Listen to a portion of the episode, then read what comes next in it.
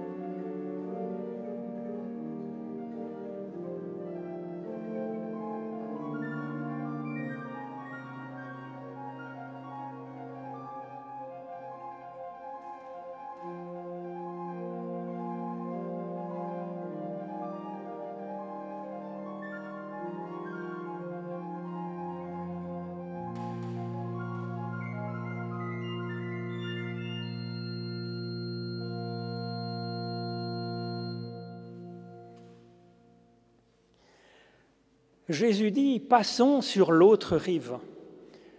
Ce texte est souvent lu lors des services funèbres comme si Jésus parlait ainsi du passage à travers notre mort biologique pour aller vers la vie éternelle. Alors c'est tout à fait légitime de, de se laisser librement inspirer par le texte biblique, de se laisser rejoindre dans ce que nous sommes en train de vivre, Seulement, en l'occurrence, Jésus parle à des disciples qui sont euh, voilà, en pleine forme, en pleine vie, et encore pour quelque temps. D'où nous vient donc alors cette idée que ce passage sur l'autre rive concernerait la traversée de la mort vers la vie future? En fait, cela ne vient pas de nulle part. Notre culture, comme toutes les cultures, est enraciné dans des mythes millénaires qui nourrissent notre façon de comprendre notre propre existence et la vie en général, notre vie en particulier. C'est le cas en ce qui concerne le passage de la vie présente à la vie future en traversant la mort. C'est une grande question, s'il en est, bien entendu, qui se pose à toute personne vivant en ce monde. Alors pour cette question du passage à travers la mort, il existe des mythes très puissants qui étaient déjà anciens à l'époque de Jésus, multimillénaires et centenaires. Ce sont des mythes égyptiens et grecs. Ils racontent le passage à travers la mort comme une barque menée par un habile passeur qui nous permet de traverser des eaux terribles pour aller jusque dans la vie future. Alors dans la culture gréco-latine, très répandue bien sûr dans tout l'Empire à l'époque de Jésus, le passeur c'est Charon, fils de l'obscurité et de la nuit, nous dit mythes. qui fait passer qui il veut et qui en est digne. Alors il faut que les rites funéraires aient été bien faits, il faut que la personne paye un peu son, son écho ou apporte une plume en or, et puis il faut être choisi, retenu par Charon pour embarquer dans sa barque et traverser les eaux du Styx. Dans la culture égyptienne, encore 2000 ans plus ancienne que, ce mythe grec, c'est le dieu soleil, Ré, qui permet à l'élu de passer pour rejoindre le chaos originel dont tout est issu par la création et donc de pouvoir vivre une recréation. Pour cela, il faut des rites funéraires qui soient bien accomplis, il faut que le mort subisse une pesée de son âme et qu'elle soit jugée suffisamment pure. Alors il peut embarquer sur la barque et pouvoir rejoindre l'autre rive. Cette croyance égyptienne, elle avait déjà 2606 ans d'âge au moins, ou 3000 ans d'âge, quand Jésus parle de cette traversée sur une autre rive. Et elle était aussi connue à l'époque que la grande pyramide de Khéops, qui, est la première des merveilles du monde sur la liste des sept merveilles qui étaient en vigueur à l'époque de Jésus. Au pied de cette grande pyramide, nous avons retrouvé la barque, une jolie barque de 45 tonnes en cèdre du Liban que Khéops avait pris la précaution d'enterrer il en a même enterré deux, on n'est jamais trop prudent, au pied de la pyramide, de sa pyramide. Quant aux Hébreux, ils avaient délibérément choisi de ne pas aborder dans leur texte cette question de la vie future pour se concentrer sur la qualité de la vie présente avec et par grâce à notre Dieu. La Bible hébraïque n'offre donc pas de grands récits pour irriguer ce questionnement très humain sur la vie future et qui anime aussi les débats, on le voit, de Jésus avec les autres juifs de l'époque.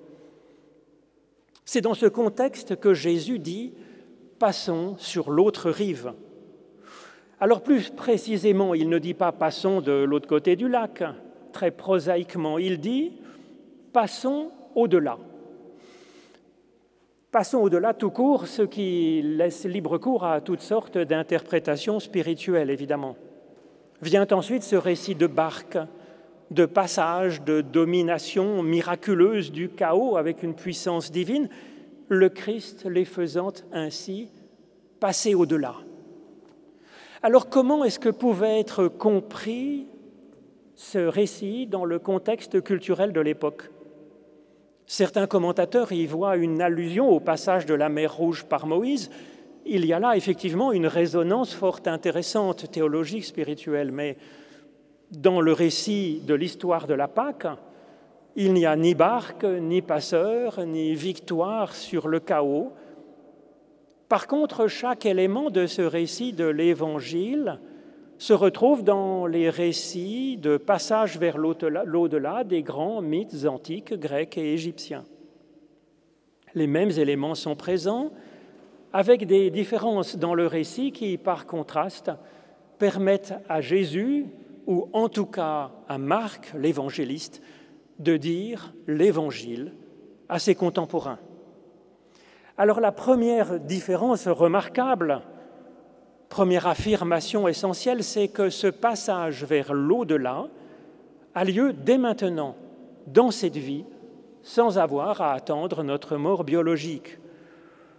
Alors Jésus aurait pu faire un joli discours pour expliquer que ceux qui ont tout bien fait comme il faut, qui ont accompli les bons rites, qui ont eu une vie bien morale, qui ont les bonnes croyances dont ils sont fermement convaincus, seront alors sûrs d'être reçus sur, euh, sur la barque du divin passeur qu'est le Christ, et qui les prendra à leur mort pour les mener vers les verts pâturages de la vie éternelle. Alors ce récit aurait été reçu 5 sur 5 par les contemporains de Jésus, effectivement, car cela correspond euh, parfaitement en fait au mythe grec et au mythe égyptien. C'est d'ailleurs ce qui a été repris dans, dans bien des piétés populaires à travers le monde, dans bien des religions et même dans le christianisme parfois. C'est pourquoi il me semble intéressant de, lire la Bible, de la relire avec un esprit curieux et ouvert, afin de trouver ce que Jésus apporte vraiment. C'est singulièrement original et extraordinairement vivifiant. Mais là aussi, nous devons passer au-delà de bien des idées reçues venant d'on ne sait où. Tout dans ce récit de l'Évangile évoque ainsi le passage vers la vie future, vers l'au-delà. Sauf que, et ce n'est pas un détail, il s'adresse à des personnes qui sont vivantes pour les faire passer maintenant de leur vivant dans l'au-delà. En effet, le moment du passage est bien précisé dans le texte, il est dit ce jour-là. Ce jour-là, c'est donc le jour présent. Or, par définition, nous sommes le jour présent. C'est donc aujourd'hui, sans, attendre, sans aucun lien avec notre mort biologique, que le temps est venu de traverser le Styx, d'entrer dans la vie éternelle. La vie éternelle n'est donc pas seulement la vie future, c'est déjà une qualité supplémentaire à notre vie présente. C'est une vie augmentée, passant même au-delà de notre survie biologique, sans la nier pour autant. Et cela aussi est une différence avec la conception ancienne, avec les mythes anciens, où la, la vie future annule et remplace la vie présente. Là, il s'agit de vivre les deux vies en même temps. Alors si vous avez la chance d'avoir des vacances cet été et que vous en profitiez pour relire les évangiles, c'est pas très long, vous pourriez relever bien des versets de ces évangiles qui évoquent ce passage vers la vie éternelle à vivre dès maintenant dans cette vie présente alors que nous sommes en ce monde. Passage vers la vie future ou dans le royaume de Dieu. Par exemple, dans ce passage de l'Évangile selon Jean où Jésus nous dit, Celui qui écoute ma parole et qui a confiance en celui qui m'a envoyé a maintenant la vie éternelle.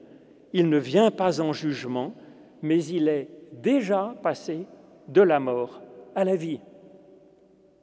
Là aussi, il est question donc de passer maintenant de la mort à la vie, avec une qualité de vie si profonde et si vraie qu'elle est plus forte que tout ce qui peut nous frapper, même la mort. Alors ce que Jean nous dit ici de l'évangile du Christ sous la forme d'un enseignement, un logos, Marc choisit de nous le dire sous la forme d'un récit, un mythos, transformant ainsi un mythe ancien pour dire l'évangile.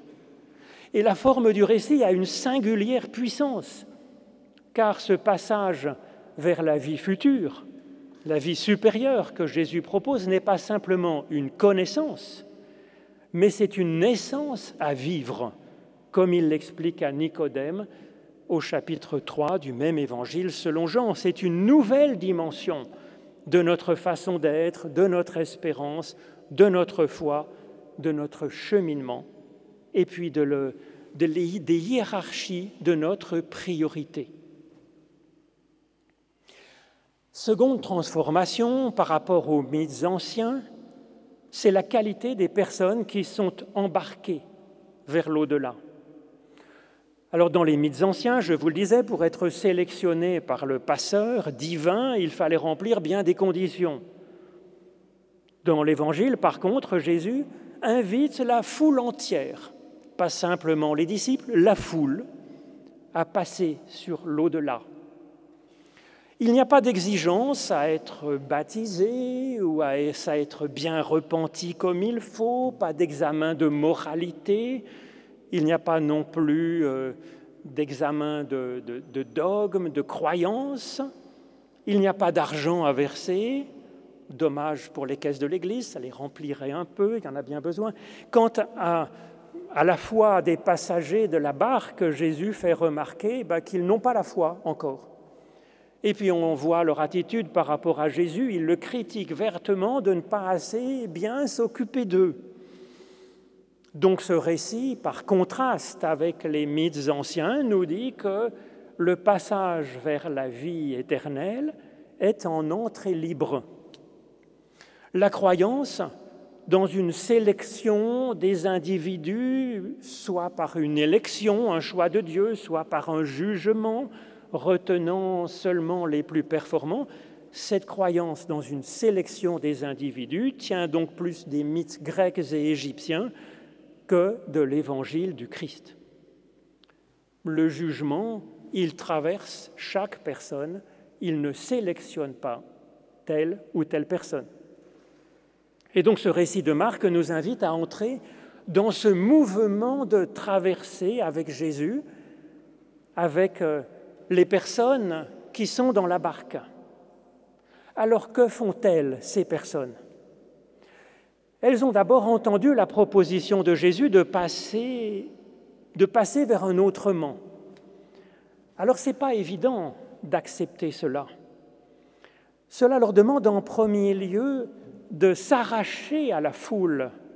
Effectivement, s'élancer dans une traversée vers un au-delà, c'est un acte de courage et de liberté.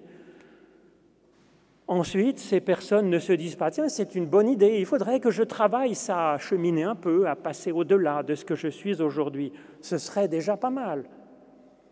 Mais ces personnes savent qu'elles ont besoin d'un peu plus que de l'humain pour passer vraiment au-delà. C'est une évidence, j'allais dire, mais c'est déjà ce que disaient aussi les mythes anciens en parlant de ces passeurs divins pour traverser le Styx ou le chaos originel. Seulement, il ne suffit pas, nous le voyons dans le récit, d'être accompagné par Jésus pour que ça marche comme s'il était un talisman, un porte-bonheur. Il y a pour nos voyageurs une conversion spirituelle et théologique à faire, une conversion de leur espérance passant d'une foi magique, superstitieuse dans un sens, à une confiance dans la puissance créatrice de Dieu active dans le présent, comme une puissance du Christ qui est en nous, mais qui doit être d'abord réveillée pour être ensuite confrontée à ce qui nous éprouve, au chaos que nous rencontrons dans notre cheminement, dans notre monde. Mettre les deux en regard, ce Christ vivant et le chaos que nous observons, que nous déplorons dans le monde, sachant que ce n'est pas la volonté de Dieu. Alors la troisième transformation de l'Évangile par rapport aux mythes d'origine, aux mythes antiques, millénaires, c'est l'état des ressuscités. De quelle vie sont animés ces vivants de la vie éternelle? Dans la piété populaire, Suivant les mythes anciens, les ressuscités seraient un peu comme ce qui est figuré sur le tympan des cathédrales.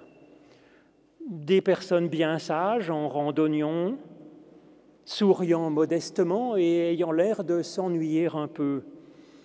Les ressuscités de notre récit de l'Évangile sont au contraire vivants, vivants de s'interroger de mille façons un ressuscité n'est pas plein de certitude dans la béatitude céleste, au contraire, parce qu'il est sauvé, parce qu'il est déjà aimé, recueilli dans la barque, il peut enfin, ouvrir les yeux et s'interroger en vérité, à commencer par cette première question que nous propose le Christ.